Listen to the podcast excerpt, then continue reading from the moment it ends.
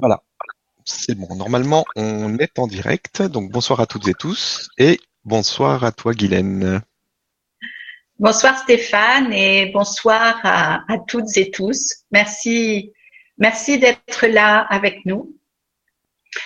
Donc, euh, ce soir, on, continue dans le. On continue dans la série, ouais. voilà. Dans la série du comportement euh, manipulateur, euh, je demande la petite fille qui va devenir une femme. un jeu de cartes, non, pour ça, non On va faire toute la famille. Voilà, c'est ça. complet. Donc, euh, ce soir, on va voir comment euh, une femme en arrive à, à vivre quelque chose qui n'est pas conforme à ce qu'elle souhaitait d'une part et à son cœur d'autre part. Alors comment une femme en arrive à, aimer euh, celui qui la manipule, qui la méprise? Eh bien simplement parce que en fait elle n'apprend pas, elle continue. Elle continue sur sa lancée de, de petite fille, euh, selon ce qu'elle a vécu dans l'enfance et les raisons véritables qui font qu'elle attire ce type de comportement sont bien sûr enfouies profondément dans son inconscient. Alors, comme d'habitude, euh, avant de continuer, je précise que je ne suis pas là pour juger et condamner qui que ce soit. Euh, il est très important de, conscientiser euh, qu'un petit garçon, la plupart du temps, on ne lui permet pas d'avoir des émotions. Le problème, c'est que ce petit garçon, il est aussi sensible qu'une petite fille quand il arrive sur Terre. Et donc, euh, le fait qu'il soit ligoté euh, dans ses émotions va induire chez lui de multiples comportements qui vont générer pour lui et pour d'autres beaucoup de souffrance par rapport à la petite fille qui, elle, a le droit d'avoir des émotions. Donc, euh, comme d'habitude, je ne juge et ne condamne personne. On est ensemble pour avancer. Euh, si on choisit, bien sûr, euh, d'avancer, de trouver un équilibre. Voilà. Donc, je disais que les, les raisons qui poussent une femme à aimer celui qui l'a fait souffrir, sont profondément enquistées euh, dans son passé d'enfant. Et euh, il est important de, savoir que notre capital affectif est le résultat de l'attitude de nos parents envers nous. Quand on sait que les générations passées euh, ont provoqué des overdoses de comportements ah, pardon, désolé.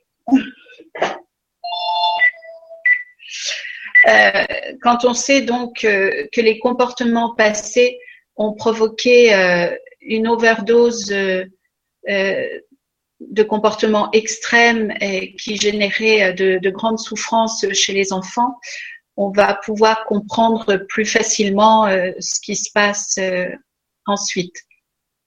Donc, selon que les parents ont regardé ou pas l'enfant, la, petite fille euh, notamment, euh, elle aura soit une attirance envers la souffrance, soit une répulsion euh, qu'elle refusera complètement et de toutes ses forces et, dont elle pourra se protéger. Alors, lorsque l'attitude des parents convainc une petite fille qu'elle est indigne d'affection, malgré elle, elle va faire en sorte pendant toute son existence euh, de se conformer à cette conviction. Donc c'est vraiment un comportement suicidaire. Alors bien évidemment, il y a, euh, aucun jugement à porter dans la mesure où ce qui s'est inscrit en elle euh, est devenu un programme et, euh, et ça s'est mis en place vraiment. On, on peut même pas dire contre sa volonté. Ça s'est ça s'est mis en place dans son cœur au-delà de ce qu'elle était capable de ressentir, de comprendre, d'où la, la profondeur et la difficulté de, de rencontrer cette, cet inconscient qu'elle va traîner toute sa vie tant que à, un moment donné, si elle en a assez et qu'elle n'en peut plus, tant la souffrance est grande, à ce moment-là, elle va se poser les bonnes questions et agir pour elle. Euh, pour autant, une femme, et il y en a beaucoup, euh, peut-être de moins en moins à l'époque actuelle parce qu'on nous propose quand même euh, énormément d'outils, mais beaucoup, beaucoup de femmes vont rester ignorantes toute leur vie de ce qui se passe à l'intérieur d'elles et ne feront jamais le rapprochement entre ce qu'elles ont vécu enfant et ce qu'elles vivent euh, dans leur couple. Ensuite, il y a l'image de soi. Une image de soi dégradée euh, prédispose la femme à accepter de subir des traitements avilissants. Pourquoi? Pourquoi? Parce que euh, si elle a souffert, encore une fois, qu'elle a été molestée moralement et physiquement dans son enfance, à l'intérieur d'elle, ce qui est inscrit, c'est la normalité, c'est-à-dire que la violence morale ou physique est sa normalité. Donc ça, c'est une prison euh, très efficace et il faudra faire encore une fois un important travail pour en sortir. Ensuite, euh, l'enfant, tous les enfants voient dans le couple de leurs parents un exemple. Lorsque l'exemple est mauvais parce qu'il y a des cris, parce qu'il y a euh, de la souffrance, inutile de dire que l'enfant étant un buvard, ce qu'elle va absorber, bien sûr, ira à l'encontre euh, de son bonheur et de son bien-être. Euh, et de ce fait, il y a vraiment une grande importance de découvrir la nature des messages transmis par le couple parental.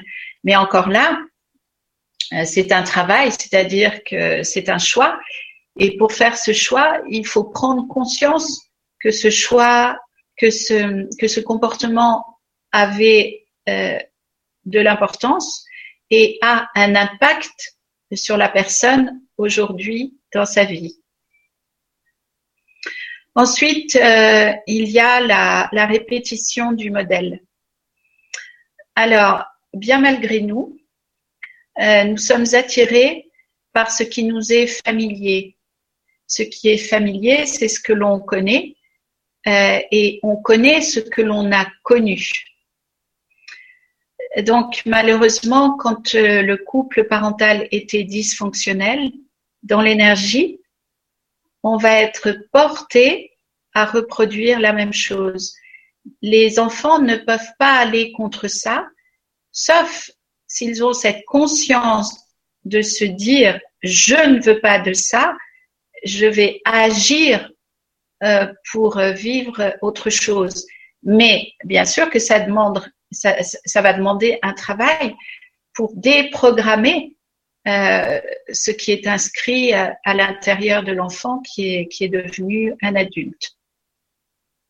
Donc encore une fois, ça demande toujours euh, d'amener une grande attention et, la conscience euh, dans notre quotidien, parce qu'il y a toujours un besoin irrépressible de répéter le scénario connu.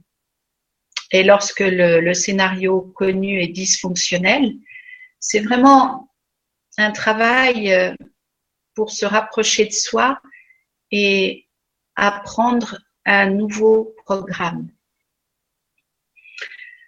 Alors, euh, lorsque la mère donne l'exemple de la soumission, la petite fille euh, apprend qu'une femme doit se taire, qu'une femme n'a pas de pouvoir.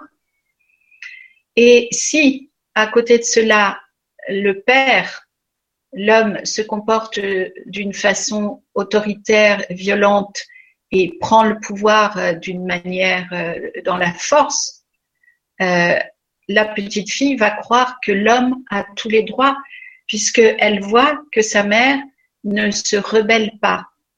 Donc, elle va grandir, elle va déjà enfant adopter la croyance que l'homme a tous les droits et elle va grandir encore une fois en considérant que la violence euh, de l'homme est normale puisque c'est ce qu'elle euh, ce qu'elle connaît.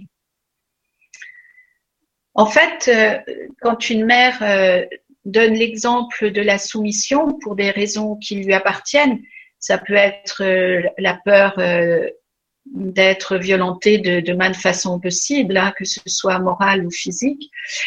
Elle, donne sans s'en rendre compte, bien sûr, elle donne à sa fille euh, des leçons d'incapacité. Euh, c'est-à-dire que la petite fille va adopter probablement la croyance qu'une femme n'a pas les moyens vis-à-vis euh, du masculin de se protéger. Et une fois que l'enfant croit cela, elle le garde jusqu'à ce qu'elle défasse cette, euh, cette croyance euh, par un travail approprié, bien sûr. Il y a aussi les, facteurs culturels de notre société qui font que depuis plusieurs siècles, dans notre dans notre civilisation, on va dire, la femme n'était pas l'égale de l'homme et de ce fait, ça a été accepté euh, jusqu'à il y a quelques années environ euh, que la femme n'avait pas autant de droits que l'homme. Bon, ça commence beaucoup à changer maintenant et, et depuis déjà quand même euh, un certain temps, mais on va dire que jusqu'il y a, je pense, une vingtaine d'années, la société considérait que que les femmes étaient moins importantes que les hommes. Et ça se retrouvait euh, à tous les niveaux, que ce soit professionnel, euh, intime, foyer, famille, euh, etc. Donc, je reviens à, la maman, parce que la mère qui donne l'exemple de la dépendance va apprendre, bien malgré elle, encore une fois, à sa fille l'impuissance. Elle prédispose sa fille à, contacter euh, des mariages qui feront d'elle des victimes parce que l'enfant grandit en croyant que la femme est impuissante. C'est encore euh, une inscription délétère euh, qui fait beaucoup de mal. Alors pourquoi une, femme accepte de son compagnon un comportement euh, qui est irrespectueux, non approprié, violent, et pourquoi elle est incitée à ne pas réagir? Parce que elle a un besoin d'être approuvée quand elle ne l'a jamais été euh, dans l'enfance, surtout si son père était violent, que ce soit encore une fois d'une façon morale ou d'une façon physique. Euh, la petite fille qui n'a jamais été reconnue aura besoin, en grandissant, de l'être. Elle a besoin de réparer la souffrance euh, de son cœur, bien sûr. Elle aura besoin de recevoir aussi la tendresse et l'attention qu'elle n'a jamais reçue.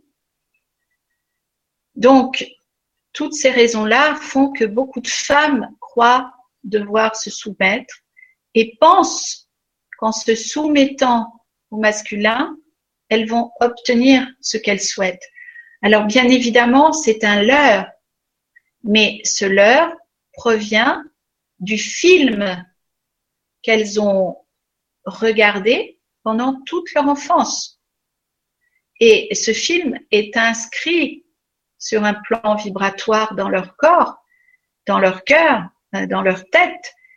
Et pour s'en défaire, c'est vraiment euh, un travail euh, important à réaliser euh, à l'intérieur de soi, parce que la peur de perdre l'amour leur fait croire que c'est comment dire, c'est un sentiment qui est proche du vide, de la non-existence, de la mort.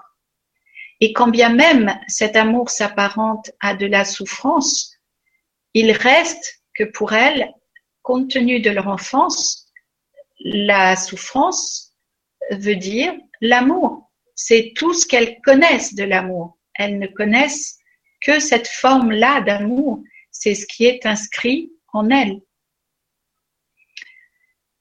Euh, quand le, père euh, est violent euh, verbalement, la petite fille va croire forcément que papa, de toute façon, a toujours raison, que ce que dit papa est toujours vrai. Quand la petite fille est insultée, elle ne vit pas cette insulte comme une agression, comme un, comportement euh, dysfonctionnel euh, venant de son père.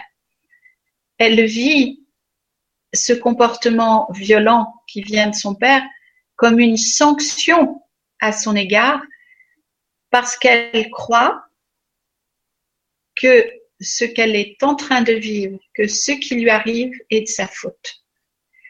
Et ça, c'est terrible parce qu'elle va garder ça cette impression d'être fautive toute sa vie.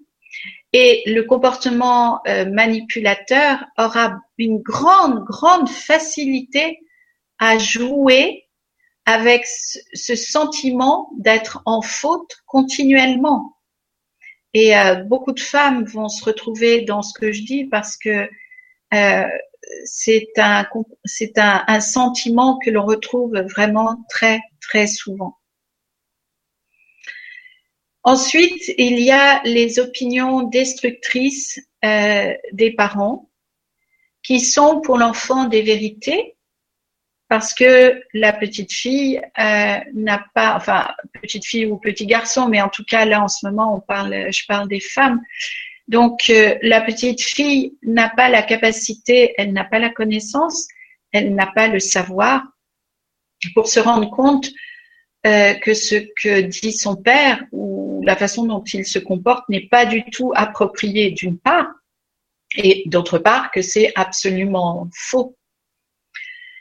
Et encore une fois, euh, plus tard, le, le masculin n'aura absolument aucun effort à faire pour la persuader qu'elle est toujours une méchante petite fille. Alors bien évidemment, il va pas lui dire tu es une méchante petite fille, mais avec un autre vocabulaire adapté au comportement dit adulte, entre guillemets, euh, il aura beaucoup de facilité pour la remettre dans cette, euh, dans ce sentiment de son enfance, dans cette inscription de son enfance, euh, et ça marchera à tous les coups parce que il aura juste un mot à dire pour replonger la, petite fille qui est devenue grande dans, dans un puits sans fond de, confusion, de douleur, d'incompréhension, de, de, souffrance. Ensuite, il y a euh, les pères qui, euh, euh, surtout le, le, le, comportement manipulateur pervers narcissique, parce qu'il l'est aussi bien sûr euh, avec ses enfants, et donc, ce, ce type de masculin-là va passer euh, de haut en bas euh, sur le plan du comportement affectif, c'est-à-dire que il pourra être un jour extrêmement gentil et devenir quelques heures plus tard euh, extrêmement violent ou le jour d'après.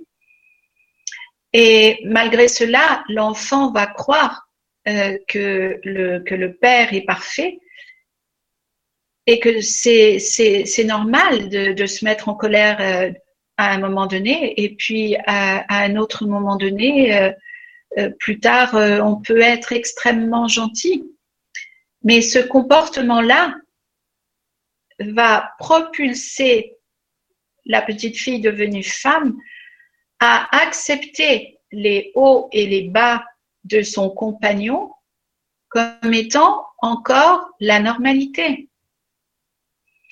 Et euh, pour sortir euh, de cette normalité, il faudra vraiment euh, qu'elle aille très très loin dans la souffrance pour arriver un jour à se dire c'est pas possible, c'est ce comportement-là n'est pas normal, ce que je vis n'est pas normal. La problématique, c'est que pour en arriver là, euh, elle sera probablement passée euh, par des gouffres de souffrance dont elle ne, saura se sortir euh, qu'avec soit des médicaments, soit rien du tout. Donc ça peut durer encore une fois de longues, longues, longues années. En fait, on se rend compte quand on travaille avec les femmes qu'elles ont pris l'habitude d'encaisser depuis qu'elles sont toutes petites. Alors, la femme qui a, qui a appris à encaisser lorsqu'elle était euh, toute petite fille va continuer, bien entendu, d'encaisser avec son compagnon, puisque c'est sa normalité. Alors, bien sûr, là, je suis obligée de dire que les petits garçons, ils encaissent aussi à leur façon. Sauf que le petit garçon, il va être en réaction parfois, pas toujours, mais d'une façon générale, il essaiera de prendre le pouvoir sur autrui pour compenser et exorciser sa souffrance. Mais la femme, d'une façon générale, euh, elle va grandir avec ce sentiment d'être, d'avoir été victime déjà euh, de ce qu'elle a vécu enfant, et, ce sentiment de, victime perdure à l'intérieur d'elle et génère euh, les comportements extrêmes qu'elle vit.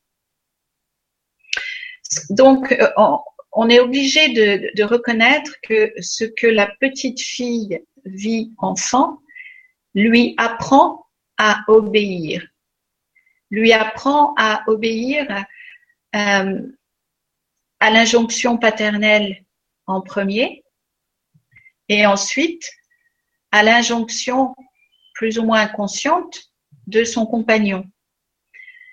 Dans les deux cas, et bien que plusieurs années soient passées, il y a toujours cette notion de prise de pouvoir sur elle. Et cette notion de prise de pouvoir, ça fait partie d'elle. Elle en a l'habitude. Ça s'est installé lorsqu'elle était euh, toute petite. C'est encore une fois sa normalité. Mais bien sûr que c'est très grave de prendre l'habitude enfant euh, de laisser euh, le masculin prendre pouvoir euh, sur soi. Ça, ça crée beaucoup de dégâts. Parfois, la, même chose se passe aussi avec la mère, hein. mais le, le, résultat peut être légèrement différent si elle ose se rebeller face à son compagnon. Je vais voir si vous me le permettez. Bien sûr, vas-y.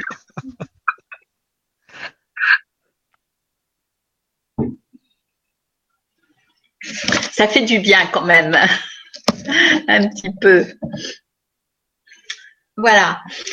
Donc, euh, toute la violence euh, qui a été vécue dans l'enfance et, les cris euh, que l'enfant a subis sans pouvoir se rebeller, puisqu'un enfant ne peut pas se rebeller. Donc la petite fille va grandir en continuant de nourrir ce sentiment d'impuissance euh, euh, qu'elle a mis en place quand elle était enfant. Et si en plus elle a peur de perdre l'amour, donc tout est parfait pour qu'elle endure euh, de son compagnon des choses que bien sûr elle n'a absolument pas à endurer, mais comme elle ne connaît que cela, il va falloir qu'elle fasse un long chemin euh, pour agir pour elle et prendre les, mesures euh, qui s'imposent. Alors, les femmes euh, qui attirent le mépris de leurs compagnons, bien sûr, c'est plus ou moins inconscient. Ces femmes qui attirent le, comportement manipulateur ont souvent eu un père tyrannique et vindicatif et une mère passive et dépendante. Parfois, bien sûr, euh, c'est l'inverse. Il peut aussi y avoir une mère tyrannique et vindicative et un père qui soit passif. Alors bien sûr que selon le modèle parental, euh, les croyances de l'enfant seront différentes. Euh, par exemple, un père qui aura été passif pourra faire croire à, la petite fille que les femmes peuvent prendre le pouvoir sur le, sur le masculin. Et donc, dans ce cas-là, elle pourra oser se rebeller plus facilement que dans le cas inverse où le père a été euh, tyrannique et violent. Le, je, disais tout à l'heure que l'agression psychologique euh, qui s'est installée euh, dans l'enfance est devenue une normalité pour la femme. Et donc, c'est encore une raison supplémentaire d'accepter et de considérer que les cris euh, de son compagnon euh, font partie de ce qu'il est courant d'accepter. Ensuite, il y a l'agression sexuelle euh, chez la petite fille qui a qui a pu provoquer quand il y a eu une, agression sexuelle euh, qui a pu provoquer une honte intériorisée. Et alors, cette petite fille, en grandissant, euh, sera toujours honteuse d'oser se rebeller, se, se rebiffer, parce qu'elle porte en elle la honte compte tenu de ce qu'elle a subi. Pour elle, et ça se passe encore sur un plan inconscient, elle considère qu'elle n'est pas OK ou bien qu'elle méritait cela. Et dans tous les cas, la honte va lui ôter les moyens qu'elle aurait de manifester une rébellion de quelque façon que ce soit. La honte et l'humiliation, euh, ce sont vraiment euh, deux états qui provoquent euh, la soumission chez la personne qui n'osera pas élever la voix, qui n'osera pas mettre des mots euh, sur ce qu'elle vit et qui pensera toujours euh, qu'elle est responsable, qu'elle est fautive. Donc, tout ce que je viens d'énumérer fait que la petite fille et plus tard la femme va grandir en pensant qu'elle est indigne de l'amour. Alors bien sûr, c'est un, une croyance inconsciente parce que euh, ce qu'elle a mis en place enfant, elle ne s'en, elle ne s'en est pas rendue compte de, façon consciente. Mais euh, cette croyance va émettre une fréquence vibratoire qui va être un message, qui va être semblable à un message euh, qui divulguera euh, constamment je suis indigne de l'amour, euh, je ne suis pas intéressante, je ne mérite pas l'amour, etc., etc. Et comme je, je, le disais au départ, bien entendu que dans ce cas-là, les deux pieds sont inscrits dans la souffrance et il ne peut y avoir autre chose dans sa vie que la souffrance et, le malheur, entre guillemets. Je vais aller mettre euh, de la lumière, je pense, hein, il me semble. Ouais, je pense que c'est le moment là maintenant. c'est bon.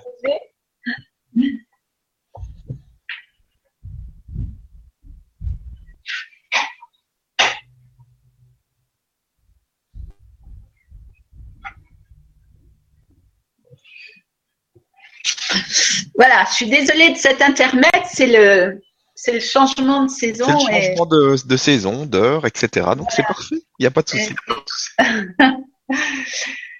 voilà, donc je, je, disais que tout ce que je viens d'énumérer fait que la petite fille grandit en se pensant indigne de l'amour.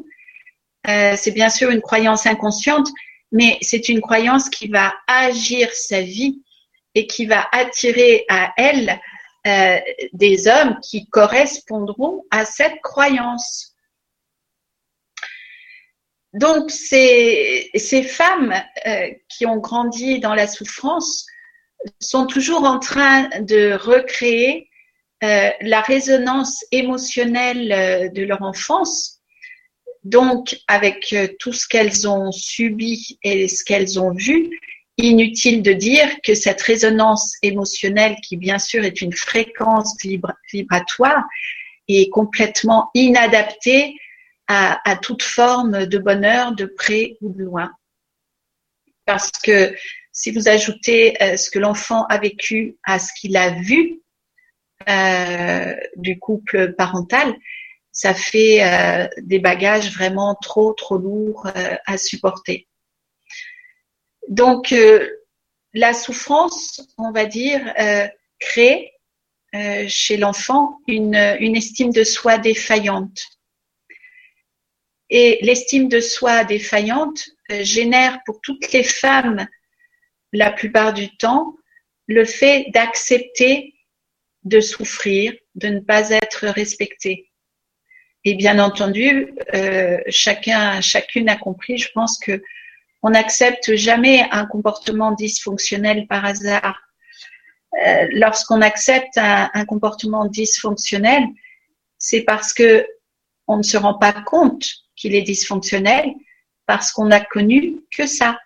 Et on a, on, a connu euh, cela depuis bien, bien, bien euh, des années. Et il faut absolument, il est, vraiment important pour renverser la vapeur intérieure, si j'ose dire, d'être accompagné pour identifier les croyances que l'on a mises en place euh, par rapport au comportement euh, parental, de manière à revenir à quelque chose euh, qui est équilibré, qui est sain, qui est, de l'estime pour soi, de l'amour pour soi.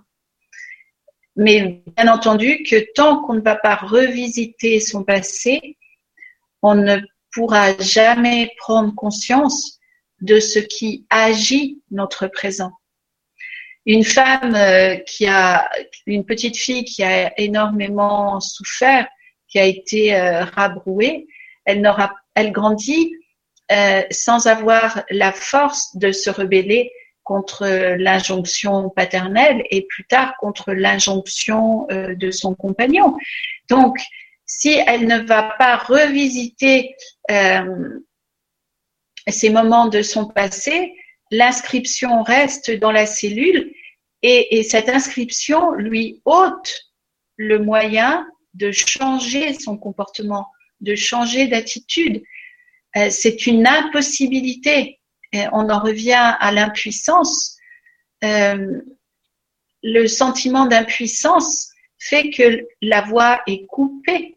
Il n'y a pas de son qui, sort, soit parce que la personne est en trop grande souffrance, soit parce qu'elle est dans un tel sentiment euh, d'humiliation qu'elle n'ose pas parler soit encore parce qu'elle est persuadée euh, que la personne qui est en face d'elle a raison.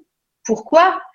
Parce qu'elle a cru, enfant, qu'elle était une mauvaise petite fille et que la violence qu'elle vivait était méritée. Donc, il y a tellement de croyances inadaptées qui se mettent en place dans, le cœur d'une enfant euh, que si on va pas chercher tout ça, euh, il n'y a pas de bonheur possible une fois qu'on est grande parce que on a beau savoir, on a beau avoir des connaissances, euh, ce qui agit notre comportement est inscrit de façon inconsciente et très profondément à l'intérieur de nous. Donc il faut, il faut vraiment y aller. Voilà. Euh, tout ça pour, euh, pour dire que aujourd'hui, euh, les femmes ont vraiment les moyens de changer leur, leurs émotions, leurs sentiments et leur vie si elles osent revisiter ces périodes de, leur passé de manière à les rééquilibrer et adopter euh, ce qui est juste à la place de ce qui ne l'était pas. Voilà. Bah, merci beaucoup, encore une fois, pour euh, euh, cette nouvelle conférence sur ce sujet. On avance bah, petit à petit un peu sur tous les, toutes les toutes les parties qui englobent ce sujet qui est très vaste. Et on, on va passer aux questions-réponses si tu veux. Oui, parce que j'ai fait en sorte, je, je me suis aperçue les dernières fois qu'il y avait vraiment euh, très peu de temps pour les questions, donc j'ai fait en sorte cette fois-ci euh, de laisser beaucoup plus de temps aux questions. Ok. Donc surtout, bah, n'hésitez pas à, poser vos questions. Euh, là chez vous, il n'y a pas de, il a pas de souci par rapport à ça. Donc je vais. On personne. On connaît personne. voilà, on connaît personne. Il n'y a pas de nom. On y va. Alors, je vais juste, euh, par rapport à ce que tu disais à la fin, euh, prendre un, commentaire d'une personne qui dit euh, Bonsoir, je confirme, je me suis senti en faute, coupable. depuis mon éveil en 2012, ce sentiment s'est estompé et a presque disparu. Mon père était un PMN avec de la colère, des violences verbales, que de souffrance chez mes frères et sœurs. Et c'est vrai qu'il y a beaucoup de personnes qui, en s'éveillant, euh, bah, s'aperçoivent de ce qui se passe et euh, ont besoin soit, soit d'aide, soit arrivent à s'en sortir, en tout cas. Oui, parce que quelqu'un qui, qui s'éveille, c'est quelqu'un qui se réveille. Mm. Et quand on se réveille, instinctivement, on change de lunettes. Et, mais ça, se, ça se fait à ce moment-là à l'encontre d'une volonté, c'est-à-dire que tout d'un coup, on voit la, la réalité. C'est comme si euh, on enlevait un, voile de, devant nos yeux. Et, c'est vrai que à ce moment-là, la connaissance fait beaucoup de bien parce qu'on parce qu'on se dit mais euh, finalement j'étais pas ceci, cela, etc. Et si on accepte en plus de faire un travail pour libérer l'émotionnel qui reste euh, enquisté, on va dire, on a vraiment toutes les chances de s'en sortir et de refuser euh, le manque de respect, le désamour euh, sous toutes ses formes, bien entendu. Merci et merci pour ce témoignage. Alors, question de Louisa qui nous dit Bonsoir Guylaine et Stéphane et merci pour ce partage très intéressant. Comment sortir de ces schémas destructifs et attirer la personne qui correspond à nos attentes afin de couper le cordon avec le passé et ses croyances profondes? Merci infiniment. Alors, euh, avant d'attirer la bonne personne, il va falloir nous devenir une bonne personne pour nous-mêmes. Et autant dire que c'est un travail euh, important parce que on va devoir euh, libérer tout ce qu'on a introjecté. Alors, introjecter, c'est un mot euh, qu'on n'emploie pas souvent. Euh, l'enfant introjecte ce que pensent les parents et ce qu'ils disent à propos de lui. Il, il adopte leurs croyances. C'est-à-dire que les croyances et, ce que disent les, parents devient une vérité. Et ça laisse des empreintes euh, très très très fortes chez l'enfant euh, jusqu'à lui ôter euh, bien des moyens parce que mis à part les enfants surdoués qui qui ont des mauvaises notes à l'école, il y a aussi beaucoup d'enfants qui ont des mauvaises notes à l'école parce que la souffrance les a coupés de leur capacité. Ça, c'est important de le dire. Euh, Bon, c'est un, un choix d'âme, d'accord, mais euh, la souffrance fait, fait vraiment beaucoup de, beaucoup de ravages. Donc, euh, il va falloir aller revisiter son passé pour s'en libérer, revenir à l'amour pour soi. Et quand on n'a pas été aimé, quand on n'a pas été regardé, quand on n'a pas été entouré et protégé, l'amour pour soi, on n'en a pas. On s'en rend pas compte, bien sûr. Hein on peut croire que au niveau de la personnalité, on peut croire qu'on s'aime, euh, soit parce qu'on se trouve belle, soit parce que parce qu'on se trouve intelligente, soit parce qu'on se laisse pas faire euh, dans les dans les rapports de surface avec les humains. Mais euh, lorsque le cœur est cassé, il est cassé et il faut recoller les morceaux. Et recoller les, les morceaux, euh, c'est un travail et c'est un travail qui demande du temps, de l'attention et une intention soutenue euh, pour soi, pour être à l'écoute euh, de tout ce qui se passe au niveau émotionnel, euh, au niveau du sentiment, et qui organise notre quotidien et, nos relations avec, avec les gens autour de nous. Donc, avant d'attirer la bonne personne, il faut devenir une bonne personne pour soi. Et une fois qu'on est dans l'amour et le respect de soi, à ce moment-là, sans qu'on ait rien à faire de manière volontaire, on va attirer la bonne personne dans la mesure où euh, euh, elle sera dans le respect et l'amour pour nous parce que nous sommes dans le respect et l'amour pour nous-mêmes.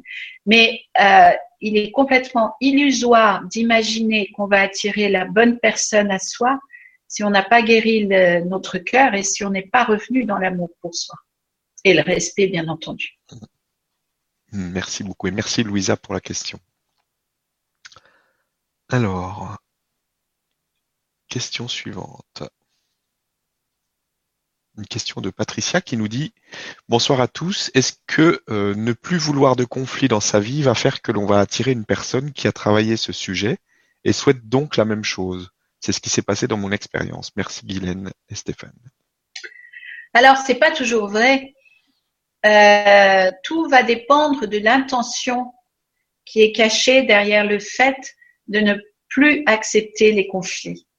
Si on n'accepte plus les conflits euh, parce que c'est trop difficile pour nous de nommer ce qui est, ou bien parce que ça génère trop de souffrance, on va laisser l'autre prendre le pouvoir dans notre vie et c'est une mauvaise raison parce que le conflit, il reste sous-jacent, il vit en sous-marin euh, dans la mesure où il existe, mais on fait en sorte de ne pas le révéler.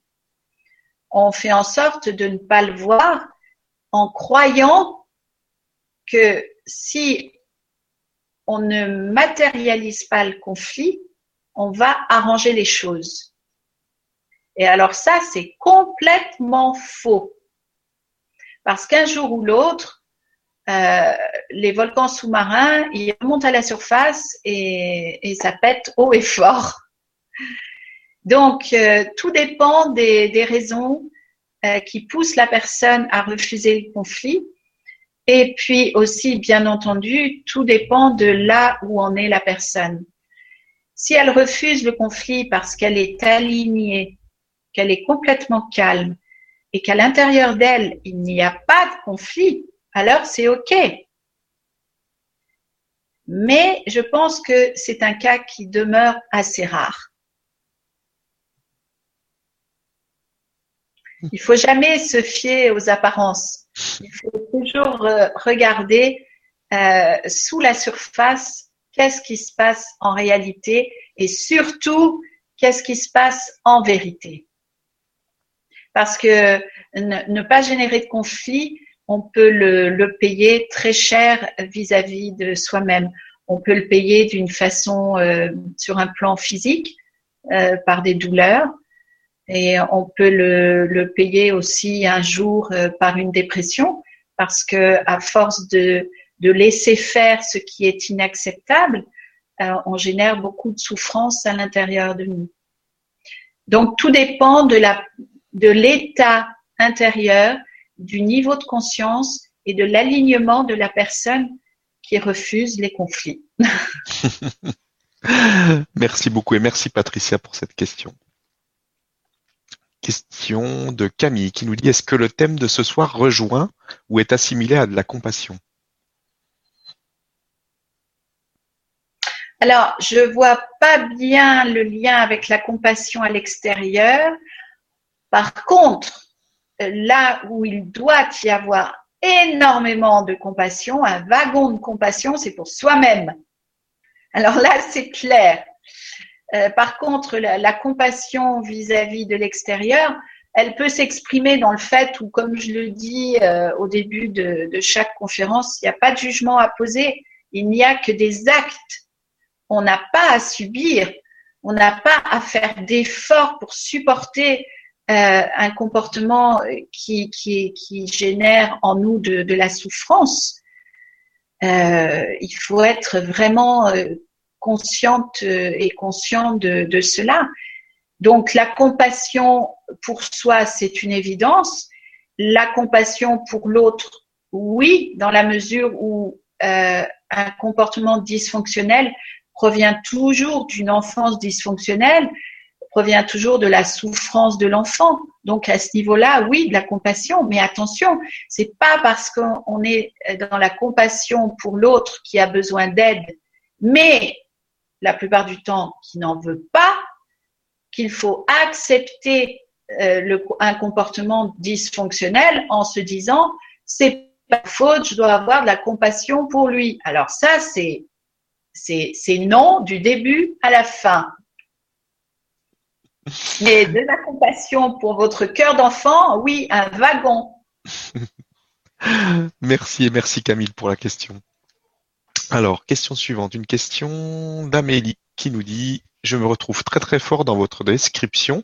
Actuellement, je suis à saturation dans les douleurs, responsabilité, jugement sur moi, et donc énormément de mal à me réaliser quel type de travail thérapeutique pensez-vous être le plus juste? Alors, euh, le travail sur la mémoire cellulaire, euh, le travail sur la mémoire cellulaire, c'est euh, pour quelqu'un qui est en, dans un cheminement spirituel, on va dire, c'est parvenir à l'état de présence à l'intérieur de soi. c'est un travail qui est relativement facile, euh, qui demande bien entendu euh, de s'accorder euh, du temps. Et, et, c'est un travail, moi, que je pratique très souvent et qui amène beaucoup de, de, prise de conscience chez la personne qui se rend compte par elle-même de ce qu'elle a mis en place. Par contre, je voulais dire quelque chose.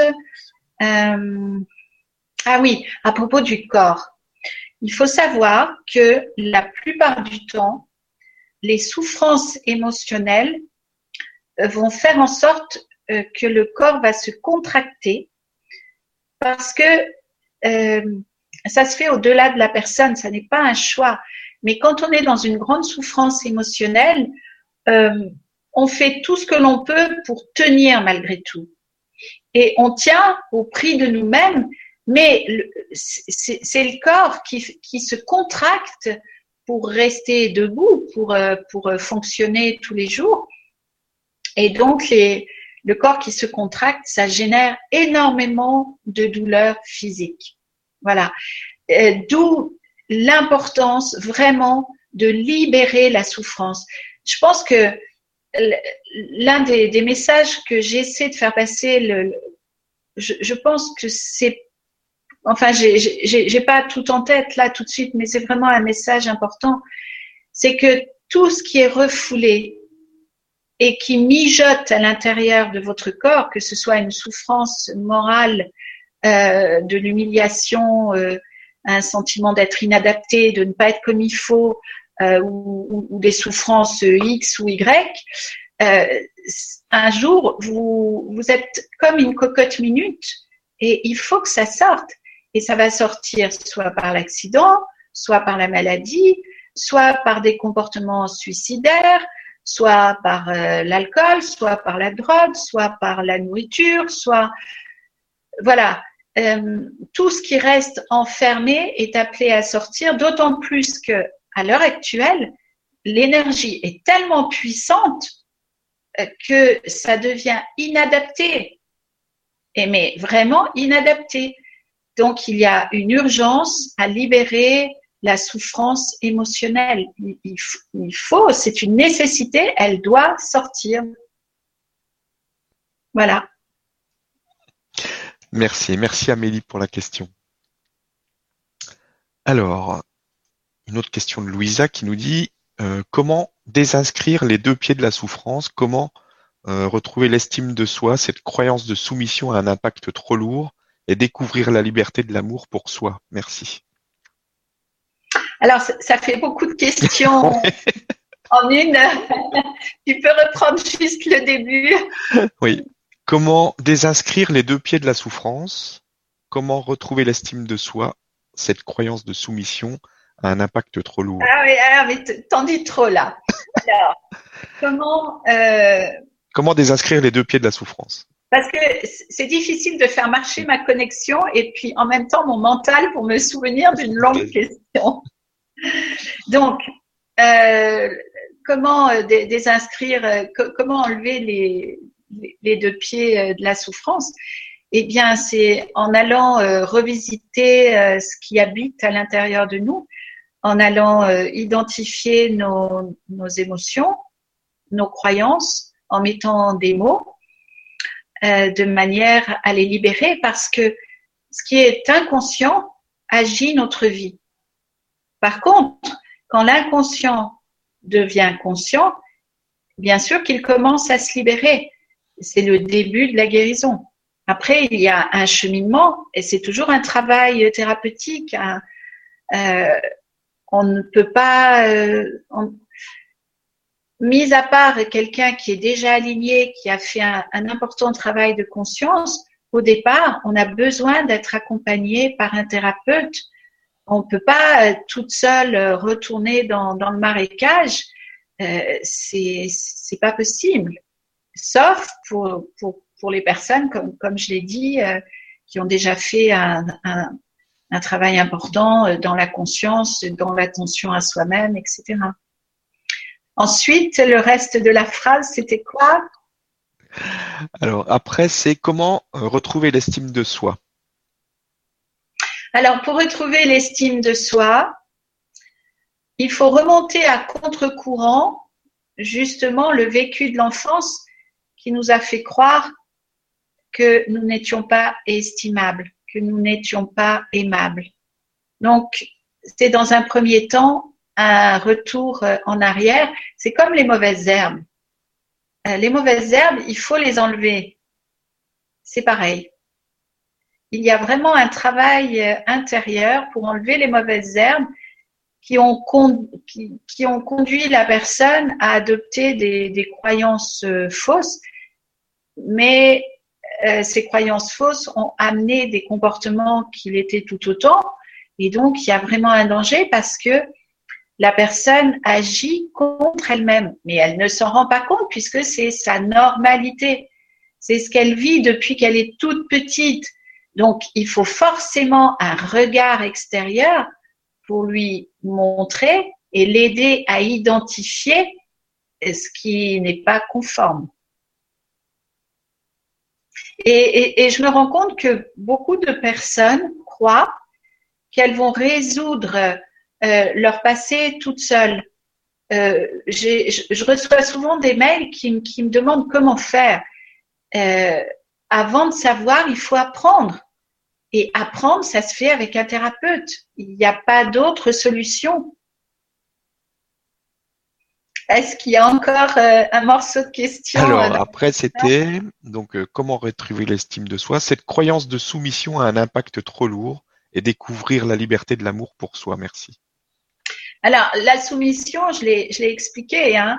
Mm. Euh, une femme qui est soumise, c'était une petite fille soumise. Pourquoi? Parce que cette petite fille a vécu l'abus de pouvoir, euh, cette petite fille a vécu euh, l'humiliation euh, et, et, encore là, si la personne est assez alignée et a fait un travail important, elle peut être dans l'accueil. Pour autant, il y a une préparation pour accueillir ce qui a été euh, dans l'enfance. Euh, redevenir libre, c'est justement être libre de tout ce qu'on a mis en place contre nous quand on était enfant du fait de, de ce que l'on vivait. C'est un travail et, et comme je l'ai dit, avant de connaître, euh, de savoir comment ça fonctionne, il faut apprendre. Merci, merci Louisa pour la question. Alors, une question d'Annie qui nous dit Une fois qu'on a fait le travail pour s'en libérer, comment pardonner? Alors ça, c'est une grande question. Euh, elle, n'a pas, euh, elle n'a pas dit euh, le pardon à l'autre ou le pardon à soi, le pardon aux compagnons ou le pardon aux parents. bon, je vais essayer de, de voir tout ça. Alors, par rapport aux parents, je suis obligée de, de nommer ce que je crois Bien entendu, euh, je ne détiens aucune vérité. Je suis quelqu'un de passionné qui cherche constamment. J'ai cependant regardé dans plusieurs traditions et il y a, disons, un consensus qui dit que euh, l'âme est attirée euh, par les parents qui lui correspondent pour guérir ce qu'elle a besoin de guérir. Si l'on part de ce principe, si on accepte cela, euh, bien entendu qu'on ne peut que pardonner à nos parents le comportement que nous avons choisi de vivre et dont ils ont été l'outil. Ce qui ne veut pas dire, attention, de continuer à l'accepter parce que euh, euh, souvent les parents, enfin les, générations d'avant, changent rarement de comportement ça arrive, ça arrive, mais c'est quand même assez rare. Donc, euh, pardonner, oui, à ses parents, parce qu'il n'y a rien à pardonner, puisque c'est notre choix. C'est le choix de l'âme de passer par là, dans la mesure où l'enfance est le terreau de ce que l'adulte euh, va vivre. L'enfance met en place euh, la pièce de théâtre, on va dire. Et cette pièce de théâtre et ces jeux de rôle euh, se mettent en place grâce et à cause de ce qui va être vécu euh, avec les parents. Donc on ne peut qu'accueillir et accepter et, et pardonner parce qu'il n'y a rien à pardonner, tout simplement parce qu'il n'y a rien à pardonner. Euh, ensuite, par rapport aux compagnons, alors, euh, on continue dans la mesure, on continue le processus dans la mesure où si on n'est pas guéri, et la plupart du temps on ne l'est pas parce que on rencontre un compagnon ou une compagne entre, on va dire, euh, entre 18 et, et 40 ans normalement. Après, euh, il se passe d'autres choses, d'autres pièces de théâtre. On est dans la continuité de ce qu'on a vécu enfant et on va obligatoirement attirer la personne parfaite pour nous en faire voir de toutes les couleurs et pour nous refuser euh, ce qui est légitime dans un couple, c'est-à-dire l'attention, la présence, euh, la bienveillance, l'amour, etc. Alors bien sûr qu'il y a des degrés hein, dans ce que dans, ce que je nomme. Mais si on n'est pas, si on n'a pas fait un travail de guérison adéquate, euh, bien entendu qu'on va attirer à nous, entre guillemets, la bonne personne qui sera parfaite pour nous en faire voir de toutes les couleurs. Alors, pardonner, eh bien, encore là, euh, on attire cette personne, c'est-à-dire que euh, pour moi, dans les rencontres, il n'y a pas de hasard. Euh, c'est notre fréquence vibratoire qui attire à nous le déséquilibre complémentaire au nôtre pour nous permettre de voir, d'identifier euh, ce qui, ce qui n'est pas adéquat euh, dans notre comportement et revenir à l'amour pour nous. alors bien évidemment qu'on va toujours être en réaction, c'est pas facile et pour moi il devrait bien évidemment y avoir sur terre une école du couple euh, de manière à ce qu'on ne rentre pas dans un couple sans, sans, sans rien savoir, comme, comme, comme ça arrive euh, à chaque fois.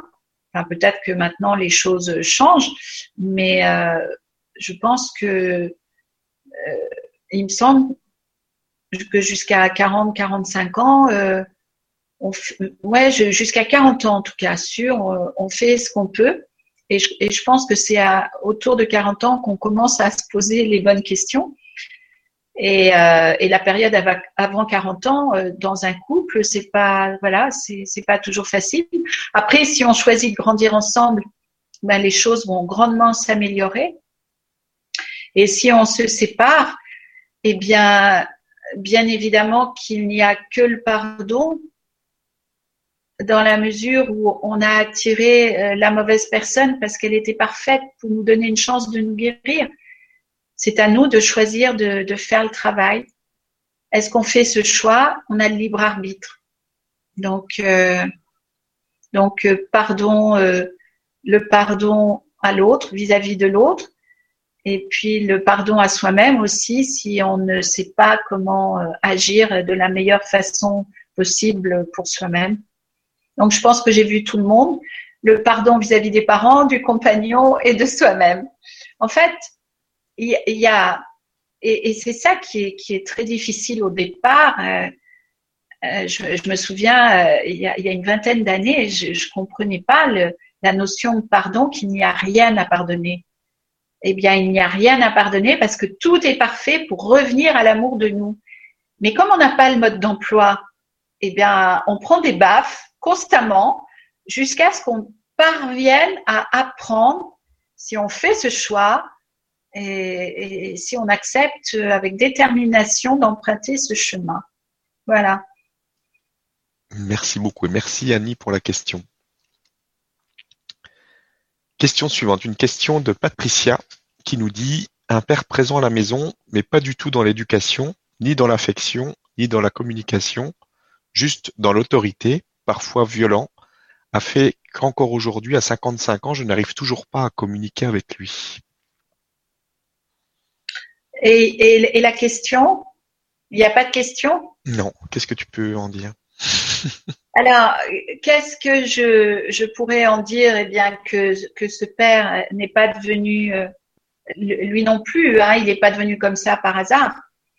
Euh, dans ce que tu as nommé, je dirais que ce père a eu ce propre modèle dans son enfance. Et bien sûr qu'il n'a pas fait le choix de se réveiller et de s'éveiller à une autre réalité, encore moins à la sienne, encore moins à celle qui habite euh, à l'intérieur de lui. Et tout à l'heure, j'ai nommé justement que, bien sûr que il est je crois, normal euh, d'éprouver de la compassion pour ces personnes qui ont joué le rôle de parents euh, dans nos vies, qui ont fait ce qu'elles ont pu en fonction de qui elles sont et qui elles sont en fonction de ce qu'elles ont vécu dans leur propre enfance. Donc de la compassion, oui. Pour autant, si la personne ne change pas, si le père ou la mère continue euh, dans des comportements extrêmes, nous n'avons pas à continuer de subir. Et ça, c'est extrêmement difficile. J'ai beaucoup, beaucoup réfléchi là-dessus. Parce que la société nous apprend que, bien sûr, nous devons euh, avoir du respect pour nos parents. Mais avoir du respect pour nos parents, ça ne veut pas dire continuer à subir leur comportement dysfonctionnel. Ça ne veut pas dire avoir le devoir d'accepter de souffrir parce qu'ils se comportent encore mal. Ok, on n'a pas à les juger ni à les condamner. C'est ok ça. Mais pour autant, on n'a pas à subir ce qui génère de la souffrance à l'intérieur de nous. Être dans le respect de l'autre, c'est important, mais être dans le respect de soi, c'est capital. Si une personne ne se sent pas la capacité d'entrer en relation avec son père ou sa mère sans souffrir, sans se sentir euh, humilié ou rejeté ou en tout cas sans éprouver euh, une souffrance violente euh, à l'intérieur d'elle, elle n'a pas à subir. Elle n'a pas à subir. Et au contraire, je dirais que je suis portée en ce moment parce que j'ai réfléchi récemment et je me, et je me demandais si l'enfant devenu grand n'avait pas au contraire à être dans le respect de lui, arrêter de subir, afin que le parent, afin d'offrir une chance aux parents de se poser des questions. Alors, je prétends pas que ça va marcher, hein, parce qu'une personne de 80 ans, euh, bon, bah, ce qui est mis en place, la, carapace, l'armure, elle est solide. Euh, donc, je ne, je n'offre que mon avis. Mon avis, euh, c'est d'être dans le respect et la compassion. Mais pour autant, si nous n'avons pas la, capacité de vivre la relation en, restant dans l'équilibre, dans la paix intérieure, alors on n'a pas à se flageller. C'est une opinion, euh, je ne dis pas que je détiens une vérité là-dessus. C'est quelque chose auquel je réfléchis cette semaine. Voilà. Merci beaucoup et merci Patricia pour la question. Alors, question de Annie qui nous dit quelle peut être l'influence sur un petit garçon d'un vécu d'un couple parental MPN et dépendant affectif? Mon fils de 23 ans ne va pas bien, il me semble que c'est ce vécu pour lui en tant qu'enfant qui ressort Merci. Alors, euh, probablement parce que le, comportement MPN, ça crée des, des dégâts euh, vraiment euh, grands chez, chez les enfants. eh bien, un, un, enfant, enfin un enfant, c'est un, un adulte quand même à 23 ans, il faut bien sûr qu'il aille travailler avec un thérapeute parce que ce profond mal-être ne va pas s'arranger. Comme ça, ça ne va pas se libérer tout seul. Donc, euh, mon conseil, bien sûr, c'est que cet enfant de 23 ans qui n'est plus un enfant, je ne sais pas comment l'appeler, c'est pas non plus un ado, c'est un adulte euh, en, en, début de, de cheminement. Euh, il faut pas le, le, laisser comme ça. Euh, il a plein de choses à apprendre parce que lorsque la mère est dépendante affective, elle donne un mauvais exemple. Alors, pour autant, il ne faut pas se juger. Une mère dépendante affective, elle fait ce qu'elle peut, euh, comme chacun. Euh, et puis, de toute façon, euh, l'enfant, il choisit ses parents. Donc, il a quelque chose à apprendre de son père et de sa mère. Sauf que quand il va mal, il faut absolument qu'il aille travailler avec un thérapeute. Ça, c'est vraiment très, très important. Euh, on ne peut pas laisser un enfant en souffrance parce que ça va aller de mal en pire. Ça, c'est sûr. Merci. Merci Annie pour la question. Question suivante. Une question de Corinne qui nous dit bonsoir Guylaine et Stéphane, comment aider sa fille et ses petites filles à sortir de violences morales? Merci. Waouh Alors ça, c'est la pire des choses, bien entendu. C'est une question qu'on me pose souvent. Alors, je dirais que dans cette question, il y a apparemment une maman et ses filles. Donc, euh, la maman, il faut euh, qu'elle prenne conscience que ce qu'elle vit euh, n'est pas conforme à, à une normalité équilibrée, qu'elle fasse du mieux qu'elle peut pour se protéger de ce comportement, voire de quitter la personne euh, qui, euh, qui génère euh, chez elle de la souffrance et, chez ses enfants aussi. En tout cas, je ne peux que faire la, la réponse comme d'habitude, c'est que on ne peut pas rester seul comme ça avec sa souffrance c'est vraiment nécessaire d'aller voir et travailler avec un thérapeute. Je ne peux pas dire mieux, on ne peut pas s'en sortir tout seul. On a besoin d'avoir un, axe de travail, d'avoir des directions. On a besoin de quelqu'un euh, qui, nous, qui nous dise les mots justes pour identifier un comportement.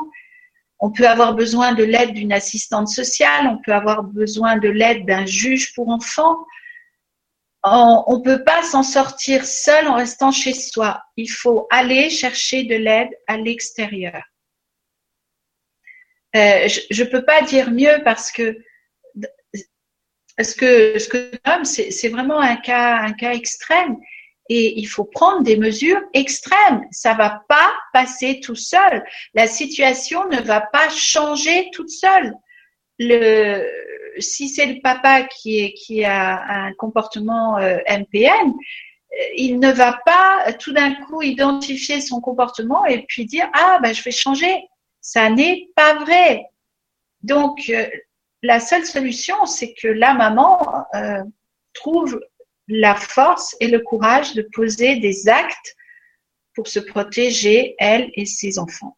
Je ne peux pas dire mieux parce que c'est pas en disant de belles phrases ou en expliquant euh, ce que j'ai d'ailleurs déjà expliqué euh, dans mes vidéos euh, que ça va changer quelque chose. Il y a un moment où les mots, et d'ailleurs c'est pas à un moment, c'est d'une façon générale, les mots ne servent à rien quand quelqu'un ne veut pas entendre, euh, on peut perdre son énergie à essayer de se faire entendre, et ça servira strictement à rien. Euh, L'urgence, c'est agir, poser des actes. Il n'y a pas d'autre chemin, surtout quand il y a beaucoup de, de souffrance. Merci et merci Corinne pour la question. Question suivante d'Isabelle qui nous dit Est-ce que euh, le pervers narcissique, est-ce que ça se soigne? Alors, c'est une question qui est souvent posée et je réponds toujours la même chose. Il est impossible euh, d'aider quelqu'un qui ne demande pas à être aidé. Il est impossible de soigner quelqu'un qui pense aller très bien on ne peut rien faire pour ces personnes-là. D'autant plus que ces personnes-là, euh, je l'avais expliqué dans une autre vidéo, se sont construites sur le déni, sur le mensonge. Mensonge par rapport à elles, afin de pouvoir, lorsqu'elles étaient enfants, se maintenir debout, rester vivant. Euh, quand on a fait le choix du, mensonge tout petit, euh, il, ne s'évapore pas une fois qu'on est devenu grand. Je dirais qu'au contraire, il prend de plus en plus de force et de puissance et la personne va vouloir prendre de plus en plus le pouvoir à l'extérieur parce qu'elle en aura absolument besoin pour se rassurer. Euh, c'est une personne qui a et, et, c'est pas un jugement encore une fois, c'est pas une condamnation hein, ce que je dis c'est un constat. C'est une personne qui a besoin de faire du mal à l'extérieur d'elle pour se sentir bien, pour se sentir mieux. Ce sont des gens qui sont profondément dépressifs à l'intérieur d'eux et qui, euh, malgré eux, sur un plan inconscient, s'ils sont simplement manipulateurs, vont faire, vont manipuler, vont faire du mal pour se sentir mieux. S'ils sont pervers, ils vont le faire avec euh, une grande intelligence, donc une grande perversité, et ce sera encore pire. Dans les deux cas, tant que la vie euh, ne fait pas tomber un immeuble sur la tête de ces personnes-là, il n'y a rien à faire. Et comme je, l'ai déjà dit, euh, j'ai essayé pendant 20 ans, euh, ça n'a pas marché. Donc, sur ce plan-là, j'ai une grande expérience j'ai beaucoup travaillé aussi sur ces sujets-là et, et, et, avec beaucoup de femmes. J'ai beaucoup, beaucoup de témoignages. Euh, il n'y a rien à faire. Une tasse de thé qui est pleine, vous ne pouvez pas la remplir. Eh bien, ces personnes-là sont dans cet état-là et euh, elles n'ont pas la force en elles elles ont une trop grande fragilité intérieure. C'est d'ailleurs pour cette raison-là qu'elles ont besoin de prendre autant le pouvoir à l'extérieur d'elles. Quelqu'un qui se sent fort à l'intérieur de lui, il cherchera jamais à prendre le pouvoir à l'extérieur. Il n'en a pas besoin. Quelqu'un qui cherche à prendre le pouvoir, c'est sur un plan inconscient qu'il est faible. Sauf que sur un plan conscient, il refuse totalement d'avoir accès à sa fragilité parce qu'il se sent trop vulnérable pour y faire face. Il se sent incapable d'y faire face. Et il sait que retourner dans la souffrance de son enfance, il n'en a pas les moyens. Donc, je veux dire, de près ou de loin, il n'y a rien à faire, sauf le jour où cette personne est en, est en grande souffrance et demande à être aidée. Je pense que ça arrive peut-être dans 10%, 15% des cas. Et encore, les psychiatres, euh, les psychanalystes, euh, les psychiatres disent que souvent euh, c'est impossible de faire avancer ces personnes. Euh, les psychologues qui n'ont pas la formation nécessaire ou, ou, pas le discernement nécessaire ou pas la formation, oui, nécessaire, se font souvent avoir. Parce que quand vous avez en face de vous quelqu'un qui est extrêmement charmant, qui est extrêmement posé, qui est extrêmement gentil, euh, semble de ce fait extrêmement équilibré, euh, il est très difficile euh, d'aller, si on n'a pas le discernement nécessaire, c'est impossible de, ressentir. Et forcément, on va penser que c'est la femme qui est qui a un problème. En général, c'est ce qui se passe tout le temps. Et les femmes sont en grande souffrance parce que quand elles parlent du comportement de cet homme, personne ne les croit. Il faut être passé par là pour savoir à quel point euh, ils peuvent être dans la séduction et, hautement qualifiés pour séduire tout un chacun et n'importe qui euh, et faire croire qu'ils euh, sont bien euh, sur tous les plans. Donc voilà, pour moi, pas d'espoir. Merci beaucoup. Merci Isabelle pour la question. On a une nouvelle question de Corinne qui dit Suite à ma question précédente, je suis la mamie. Ma fille prend toujours la défense de son compagnon euh, pervers narcissique. Pourtant, elle subit au quotidien, ainsi que mes petites filles. Comment les sortir de là? Parfois, j'ai envie de prendre mes petites filles. Alors, euh, il y a une chose à expliquer, c'est que euh, lorsqu'une personne a souffert dans son enfance, elle connaît la souffrance sur un plan cellulaire. Si, une fois adulte, elle ne connaît pas le bonheur, elle se sent incapable de ressentir le, bonheur, elle va préférer se maintenir dans la souffrance et donc continuer à souffrir pour se sentir malgré tout exister, pour se sentir vivante, parce que entre le bonheur et la souffrance, il y a le vide. Et pour tous les enfants qui ont souffert dans l'enfance, le vide, le vide est inenvisageable. Le vide est assimilé à trop d'angoisse, trop de terreur.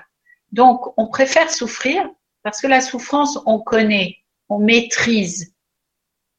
La souffrance est familière, alors que le vide ne l'est pas. Donc, si on ne peut euh, connaître le bonheur, la plupart du temps, on, ne connaît pas le bonheur, euh, c'est pas par hasard. Hein. Euh, une enfant qui a été reconnue, qui a été aimée, euh, forcément, euh, la plupart du temps, va, sauf contrat karmique spécifique, va attirer à elle la bonne personne qui sera dans le, dans le respect et l'amour pour elle. ça reste, ça arrive, mais la personne qui attire à elle la mauvaise personne parfaite pour l'aider à revenir à l'amour d'elle-même, en général a souffert dans son enfance et elle préférera continuer à souffrir que d'envisager ce vide. Donc euh, voilà, euh, plutôt que d'avoir à choisir entre le vide euh, et, la souffrance, euh, elle préférera la souffrance parce que la souffrance, elle connaît. Donc, une, une grand-mère qui prend ses petites filles, là, c'est un avocat qu'il faut aller voir je suis pas capable de, de, répondre à ça. Et puis il y a une maman, donc je vois pas. Une maman, elle est quand même adulte. Mm. Euh, il y a un moment, euh, mais bon, si cette femme prend toujours la, la défense de son compagnon, c'est parce qu'elle a grandi euh, en, en organisant un comportement masochiste à l'intérieur d'elle.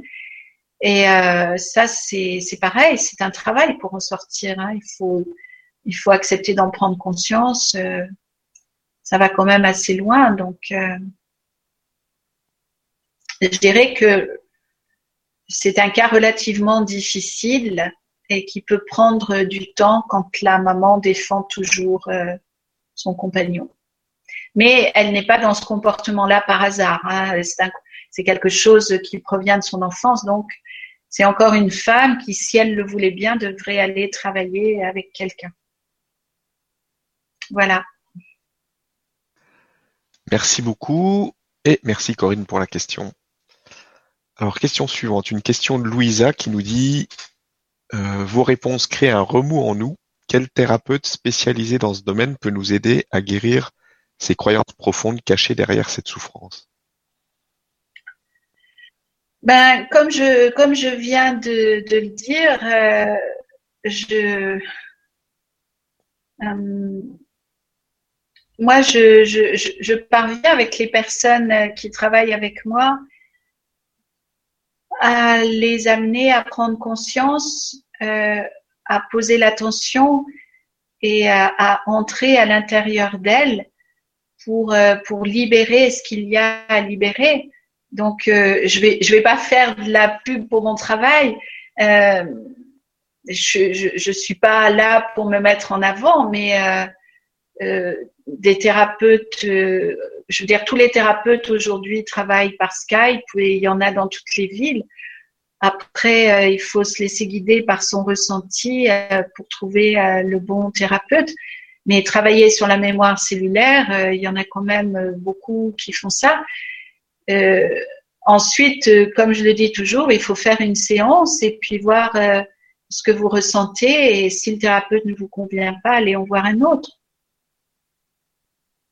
Mais c'est vrai que le travail, c'est décristalliser euh, ce qu'on a mis en place enfant, nos inscriptions qui sont devenues des programmes. C'est vrai que c'est un, un, travail vital.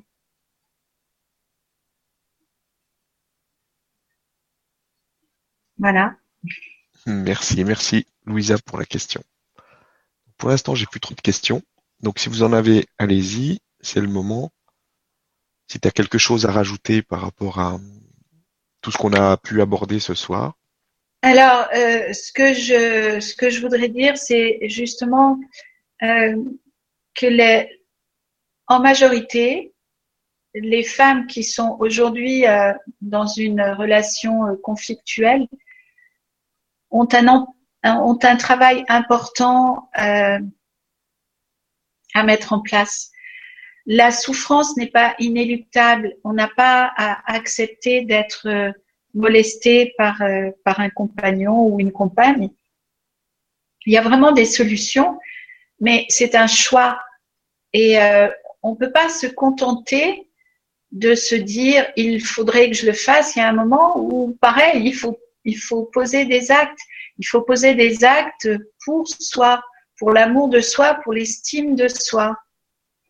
Euh, il faut prendre conscience euh, qu'il existe des clés euh, que l'on peut réveiller et, prendre les mesures qui s'imposent pour soi-même. Si on ne fait pas preuve d'amour pour nous, qui peut le faire à notre place? Personne personne ne fera le travail à, notre place. Et c'est vrai que euh, souvent, les, femmes qui sont en souffrance dans une relation euh, difficile voudraient que l'autre change à juste titre. Euh, cette demande est légitime. Sauf que souvent, elles voudraient que l'autre change sans avoir à changer elle-même. Or, il faut bien se rendre compte que dans un couple, euh, on est ensemble pour se, pour travailler ensemble, pour grandir ensemble, que si l'autre n'est pas d'accord, il a le droit, mais la guérison à ce moment-là pour la femme, c'est de poser les actes nécessaires pour elle-même. Et par exemple, si elle attend l'amour et le respect de son compagnon, il faudrait en premier qu'elle pose les actes nécessaires pour elle-même revenir à l'amour et au respect d'elle. Alors, souvent, les femmes vont accepter un comportement qui ne l'est pas pour des bénéfices compensatoires. C'est humain. Il n'y a pas de jugement ni de condamnation à porter, encore une fois. Les bénéfices compensatoires, ça peut être euh, la sécurité financière, euh, la peur de l'avenir, euh, la peur de vivre seul, euh, ou alors les enfants sont petits. voilà, c'est ce qui me vient, c'est ce qui revient le, le, plus souvent. Donc il y a un moment, il y a un choix à faire. soit on fait un travail sur soi pour rester dans, dans la relation et en souffrir le moins possible, et puis on fait aussi un travail sur soi pour se faire respecter euh, par la personne euh, avec laquelle on vit, en sachant que si on fait un travail sur nous-mêmes, l'autre devra s'adapter au comportement nouveau que nous mettons en place, que nous, adoptons. Et, et cela se, se passe au-delà des mots. Donc, euh, il faut vraiment, vraiment prendre conscience de la responsabilité que nous portons dans ce que nous vivons.